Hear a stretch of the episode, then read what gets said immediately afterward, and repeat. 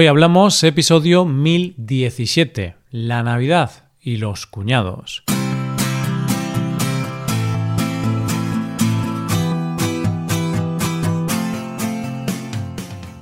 Bienvenido a Hoy Hablamos, el podcast diario para aprender español. Hola, ¿qué tal amigos y amigas? ¿Cómo os trata la vida? Espero que todos vaya genial. Feliz Navidad a todos. Hoy presentamos dos episodios. En el episodio del podcast premium de hoy, Rebeca y yo hablamos sobre la Navidad también. Hablaremos de lo que se suele hacer en este periodo festivo. Como es Navidad, hemos decidido dar un pequeño regalo a los oyentes y ofrecer el contenido premium de hoy de forma gratuita para todo el mundo.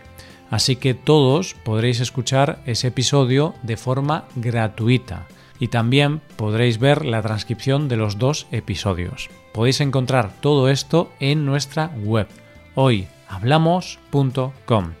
Ahora, en este episodio del podcast diario, Paco y yo también hablamos sobre la Navidad, pero centraremos nuestra conversación en una figura familiar que destaca en las Navidades, el cuñado, esa persona que lo sabe todo y habla sobre todo. Hoy hablamos de los cuñados.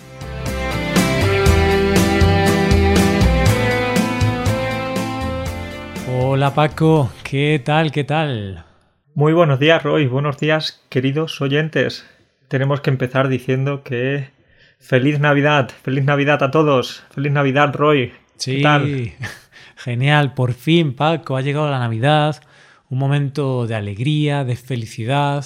Tú, yo, yo, yo Uy, ya, ya me, vuelvo loco, Paco. Pienso en la Navidad y ya. Nos ponemos nerviosos. Me acelero. Pero yo te digo que, no sé, pensaba que no iba a llegar la Navidad este año. Pensaba que iba a ser un año del Grinch, el año en el que no habría Navidad, pero bueno, una Navidad especial, pero hay Navidad. La tenemos. Nadie, nadie nos ha quitado la Navidad. Nadie nos ha robado la Navidad y aquí estamos, eh, con, con ganas de comer, de beber, de dormir, de Fiesta, bueno, fiesta no, no hay muchas ganas de fiesta, pero tenemos ganas de pasarlo bien. Sí, y un momento un poquito para desconectar, ¿no? De toda esta pandemia y todo este rollo, pues oye, es momento de disfrutar en familia y desconectar un poco de toda la actualidad y tener optimismo. Pero también, Paco, tener un buen estómago, porque hay que comer, hay que comer mucho. Hay que comer, es una obligación, por supuesto. No puedes rechazar nada que, te ofrezca, no puedes decirle que no al turrón, a cualquier dulce que te ofrezcan, a los polvorones, a los mantecaos. Es, es un pecado decir que no. Claro, claro. No puedes decirle que no a tu abuela, que tu abuela siempre va a estar ahí. Niño, cómete más turrón. Abuela, llevo un kilo, ya comí un kilo. No es suficiente, estás muy delgado. Tienes que pesar 300 kilos por lo menos. Y tú, pero abuela, si voy de un lado a otro rodando, soy como una pelota. es eh, para la abuela nunca es suficiente. Sí, sí, yo de hecho tengo una teoría. Y yo creo que las abuelas, cuando ven a los nietos, son como, como la bruja de este de Hansel y Gretel, y entonces piensan, voy a alimentar mucho a ese niño y luego me lo voy a comer. Entonces las abuelas tienen ese plan maquiavélico, ese plan muy loco, que quieren alimentarnos para que engordemos mucho y luego cocinarnos. Estoy, estoy de acuerdo en tu teoría, Roy. Estoy de acuerdo. Creo que las abuelas no son tan buenas como nos pensamos. Siempre estamos hablando bien de las abuelas, diciendo que son maravillosas, pero hmm, a ver si a ver si hemos estado toda nuestra vida engañados. Sí, sí, sí. Cuidado, eh. Cuidado con las abuelas. Bueno, Paco, eh, fuera bromas, tengo que decirte que estas navidades he descubierto algo. Bueno, he de decir que ya lo conocía, pero estas navidades estoy muy centrado en comer panetones, Paco. ¿Qué invento? ¿Qué invento? ¿Quién inventó el panetone? Que le pongan una estatua a ese señor o a esa señora. Y por el nombre parece que es un producto italiano, ¿sí? Así que podríamos decir que si los italianos nos han regalado esta bendición, este milagro de la gastronomía, pues eh, podemos poner el panetone a la misma altura que el Coliseo romano o que la torre de o que la torre de Pisa incluso. Sí, sí, yo creo que sí, a la misma altura y ojalá hubiera un panetone de esa altura, Paco, un panetone así de grande, ¿no? Un panetone eh, de 20 metros de altura. Bueno, el Coliseo mide un poquito más de 20 metros, pero, pero yo sé que te, conformas, te conformas con eso. Bueno, 20 metros es suficiente, Paco. Por ejemplo, si yo tuviera un panetone de 20 metros de altura, por lo menos me duraría una semana, porque yo ahora los panetones que compro, Paco, en un día ya los como. De hecho, podemos decir que tú solo con, tu, con la compra de los panetones estás apoyando la economía de, tu barrio, porque te estás dejando ahí un salario. Sí, sí, sí, totalmente. O sea, es, es un arma de doble filo. De hecho, es muy malo el panetones si lo piensas, porque te gastas dinero, engordas. Bueno, al menos eres feliz. No lo sé, Paco, no lo sé. Roy, no sé si más feliz o menos feliz, lo que sí tienes asegurado es que vas a ir al gimnasio en enero, porque como sigas comiendo tanto panetone, vas a, vas a ir incluso rodando, como decía antes. no vas a necesitar el coche. Voy a parecer un panetone. voy a, físicamente voy a ser como un panetone. Bueno, Paco, em, gracias por los consejos. De hecho, reconozco que tengo que frenar un poco, tengo que parar de comer tanto panetone, porque es un vicio, es un vicio. Y bueno, Paco, hablamos de la Navidad y hablamos de familia porque sí, es un momento en el que comemos mucho, pero no comemos solos, comemos con nuestra familia, estamos ahí con la gente a la que queremos. Son días especiales porque finalmente después de todo el año, porque mucha gente solo se reúne para Navidad, entonces después de todo el año puedes ver a esos primos, a esos tíos, a esos abuelos que ves muy poquito. Y siempre son días de mucha alegría, días de, de mucha emoción y creo que son días que vale la pena vivir, que vale la pena esperar todo el año para estos momentos, porque bueno, quería decirte que lo bueno, si breve, es dos veces bueno, ¿no? Entonces está bien que nos reunamos una, dos o tres veces al año, pero tampoco hay que reunirse tantas veces, por lo que estas reuniones puntuales están muy bien. Sí, sí, sí, está bien, está bien. Bueno, depende de la familia, ¿no? Pero sí que es cierto que al final hay familias que, por sus características, por porque están a lo mejor viven lejos o lo que sea, pues no pueden reunirse mucho más que, en estas fechas señaladas. Y Paco, te decía que mm, es un momento en el que nos reunimos con nuestra familia, con gente a la que queremos, pero también nos reunimos con nuestros cuñados, porque yo esos ya quizá, quizá los cuñados ya no los metemos en gente a la que queremos, porque bueno, a lo mejor sí que los queremos, pero hay problemas con los cuñados. Los queremos, pero los queremos lejos. los queremos lejos de nosotros porque los cuñados son unos seres... Mm, no quiero criticarlos demasiado, pero son unos, eh, unos seres que no queremos tener tan cerca. ¿Por qué? Pues vamos a descubrir el por qué, pero antes de nada quiero preguntarte si tienes algún cuñado, Roy. Sí, a ver, no cuñado en el sentido de que mm, estoy casado y tal, pero bueno, la hermana de mi pareja tiene un novio y sí, teóricamente podríamos llamarle mi cuñado. Vale, sí, podemos decirlo.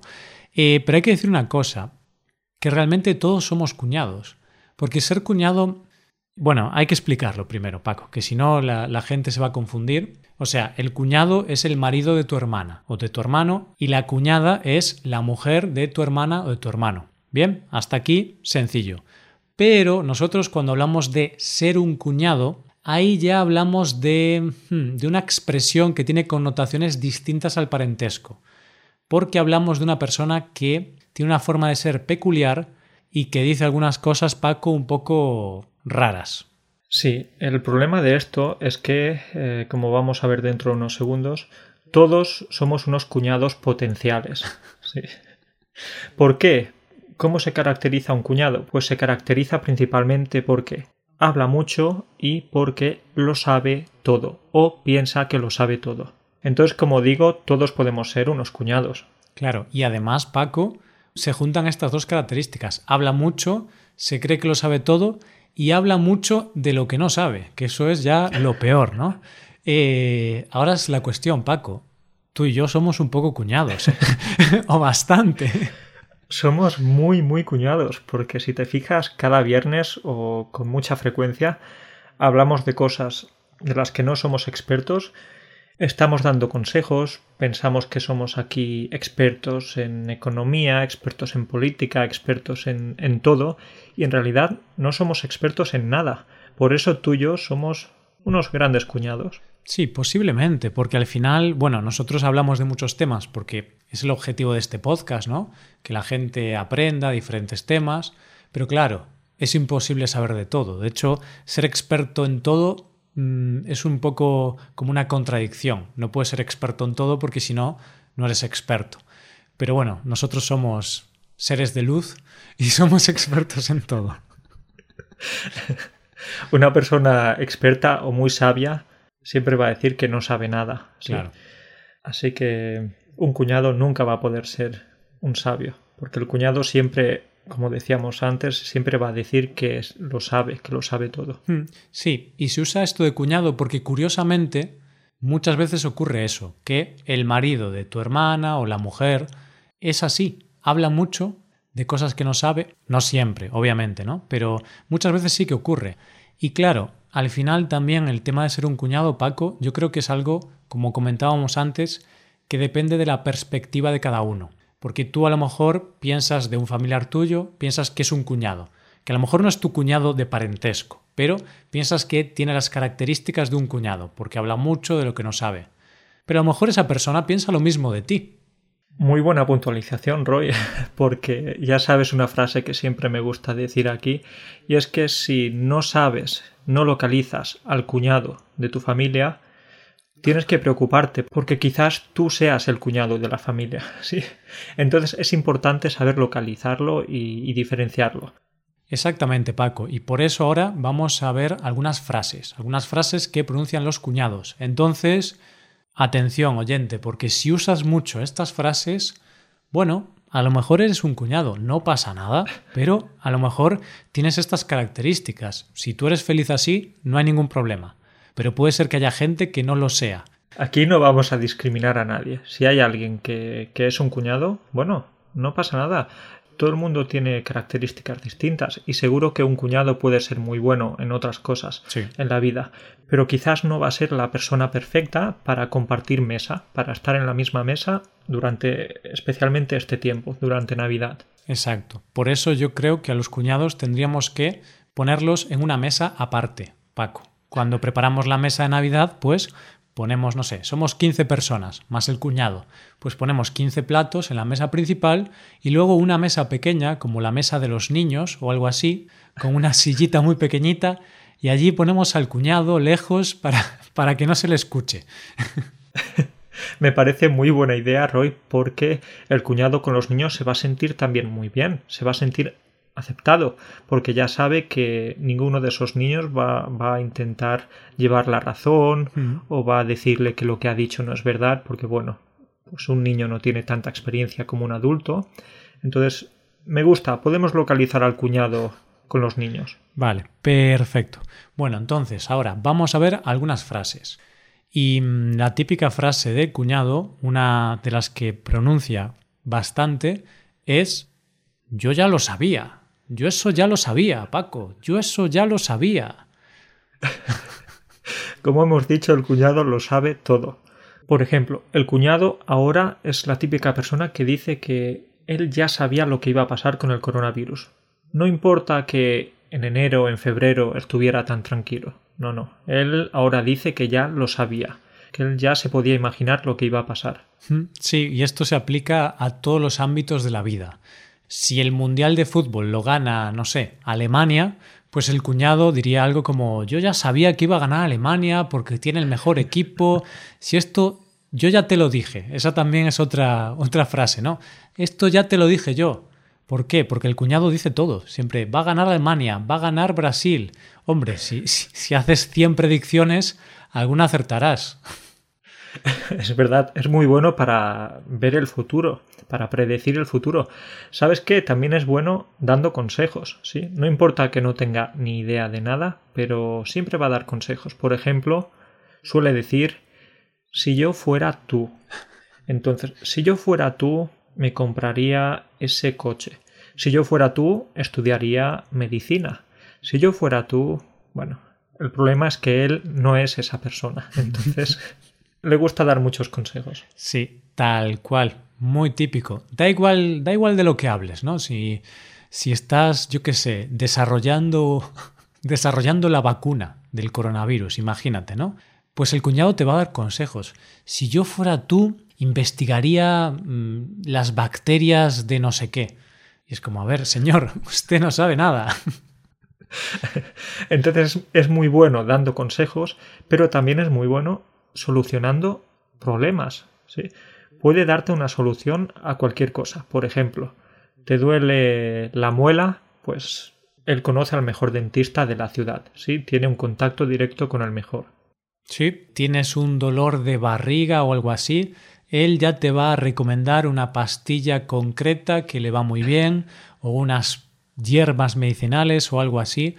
Da igual lo que te pase, Paco. Tienes una ruptura amorosa, el cuñado te va a dar grandes consejos, que serán, bueno, serán tonterías, ¿no? Pero, pero él te va a dar los consejos. Te va a dar consejos, por supuesto, diciendo, si yo fuera tú, ¿sí? Así que tiene esa combinación perfecta de consejos y también soluciones. Claro, tú imagínate, Paco, si pues rompes con tu pareja y, coincide que estás hablando con tu cuñado y le cuentas, ay cuñado, he, he roto con mi pareja, estoy muy triste. ¿Qué te va a decir ese cuñado? Te va a decir, Paco, es que yo, yo ya lo sabía, yo ya os veía mal, entonces yo ya te lo dije hace unos años que tuvieras cuidado con esa chica, ya te lo dije, y Paco, si yo fuera tú, no volvería a juntarme con chicas nunca más. Tienes que ser un soltero toda tu vida. Fíjate, con, un consejo ya te está determinando el resto de tu vida. Ya no quiere que vuelvas a tener pareja nunca más. Quiere que estés soltero para siempre. Entonces el cuñado es. el cuñado es fantástico. Sí, sí, y tú le dices, pero cuñado, tú estás casado. Bueno, pero lo mío, lo mío es diferente, Paco, lo mío es diferente. Solo él puede ser feliz o solo él puede tener pareja. Solo él. La vida gira o el mundo gira alrededor de lo que le pasa a él. Sí, sí, sí, sí. Y también, bueno, comentábamos antes que era un experto o es un experto el cuñado. Entonces a veces usa el si yo fuera tú, pero en lugar de decir si yo fuera tú, dice algo como si yo fuera el presidente, si yo gobernara este país, no habría desempleo si yo gobernara España no habría ningún problema, porque yo haría esta cosa y esta otra cosa y ala, solucionaría todos los problemas. Es muy típico esto. Si yo fuera el ministro de Economía, daría dinero a esta empresa, a esta, porque son los motores de la economía. Todo el dinero iría destinado a empresas de tecnología, a empresas de... relacionadas con el medio ambiente.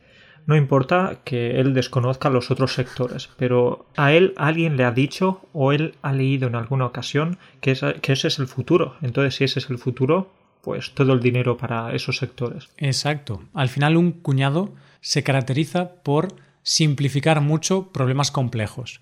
La economía, por ejemplo, es un problema, bueno, no es que sea un problema, pero es un tema muy complejo entonces, realmente es muy difícil saber qué es lo mejor, qué es lo peor. A veces se hacen unas cosas funcionan, se hacen otras no funcionan, y a veces ni sabes si está funcionando algo bien o no, si es casualidad o causalidad, ¿no? Sí. Pero el cuñado dice, no, si eso tú le das dinero a la gente y ya está. Eso bajamos los impuestos y ya está. Es decir, una solución súper sencilla. Le das a este botón y ya está.